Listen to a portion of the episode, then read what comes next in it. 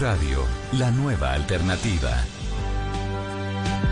9 de la mañana, 28 minutos. A las versiones que hay muy fuertes de que Tomás Uribe va a ser el candidato del uribismo a las elecciones del año 2022, estamos exactamente a año y medio de esas elecciones. Quiere decir, apenas salgamos de los aguinaldos y de la Navidad, arranca la campaña presidencial en Colombia.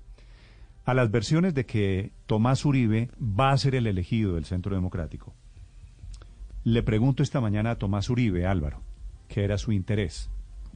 Sí, señor. Hablo con Tomás Uribe y le digo, la revista Semana dice en un confidencial que es usted. Noticias 1 dice anoche en un confidencial que es usted. Tal medio de comunicación dice en un confidencial que el elegido es Tomás Uribe. Tomás me responde, no, y no hay ninguna posibilidad. Ni mi familia, ni mi esposa, ni mi mamá, ni el papá, como dice él. Nadie en la familia me ve como candidato presidencial, ni quiere que yo sea candidato presidencial cerrando la puerta a esta cantidad de versiones. A lo que había dicho el confidencial de semana dice que tenía el apoyo, que los promotores de, la iniciativa son los congresistas Eduardo Rodríguez, Ernesto Macías, Honorio Enríquez y Gabriel Velasco y que además sería una candidatura con el apoyo, con la simpatía del contralor Felipe Córdoba y el registrador Alex Vega, pero que efectivamente él respeta la fila, es lo que decía. El uribismo tiene un problema que eh, si no sale con una bandera electoralmente buena para las próximas elecciones del gobierno Duque, tiene que inventarse que ahora sí viene un uribista, de verdad. Y el caudillismo siempre ha tenido dificultades de trasladar eh, el nombre a quien no lo lleva. Por eso Keiko Fujimori reemplazó a, a su padre, Isabelita Perón, Cristina de Kirchner, porque como el populismo genera tanta pasión en los seguidores, el solo apellido hace que, que se asegure el voto. Y podría ser la versión de que ahora sí llega uno eh, más eh, sólido uribista. Y lo que están diciendo, que el expresidente Uribe necesita a alguien totalmente incondicional porque a un Duque eh, fue independiente en nombramientos y en algunas cosas. Lo que le puede pasar al presidente Duque es la tragedia de, a pesar de haber sido muy leal con el expresidente Uribe, haberse asumido una cantidad de costos enormes para su gobierno del uribismo, sobre todo en materia de agenda pública, y al final le pagan regular. Obviamente el presidente no, no le va a quitar el apoyo totalmente, va a ser una cosa dos difuminada. Creerle a los cuentos que hay de que Tomás Uribe va a ser, que es el elegido, o creer a lo que dice Tomás Uribe esta mañana. Porque Tomás Uribe, le repito, muy contundentemente está cerrando la puerta a esa supuesta, a esa posible candidatura presidencial. y normalmente a la gente que está en la política no hay que creerle, pero yo a, Tomás Uribe le creo. Tiene 39 eh, años, es ingeniero químico, Héctor.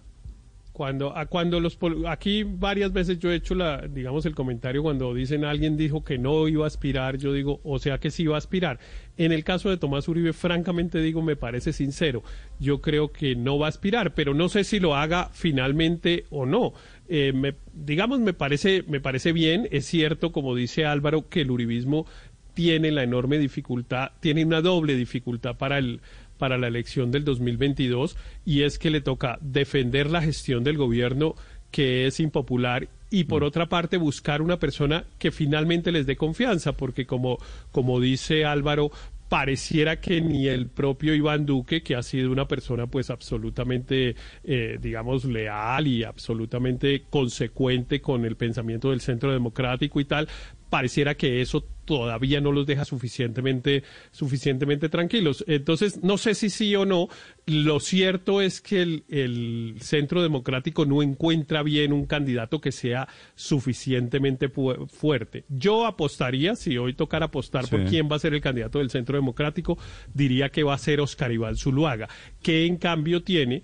Eh, de la experiencia, eh, es reconocido pues porque ya fue candidato presidencial, en Bueno, fin, ganó- yo creo que ese va a ser el candidato. ganó la Los otros candidatos me parecen muy flojos. Y, e- y es que, entre otras cosas, los candidatos me parecen muy flojos de todos los colores. A mí me llama mucho la atención que hay un montón de personas, y no voy a decir ningún nombre para moles- no molestar, pero en esa lista de 50 o más personas que están literalmente aspirando a la presidencia de la República, digo, de verdad, aquí hay unas personas Hay que mucho- de verdad pueden pensar que pueden ser presidentes de la República. Francamente, eso se ha ahí, relajado ¿no? mucho. Mucho sargento y poquito general No, en pero esas listas. además en esa misma línea, Héctor, cuando uno analiza la entrevista del expresidente Uribe en El Mundo, se da cuenta que la principal crítica es a la seguridad.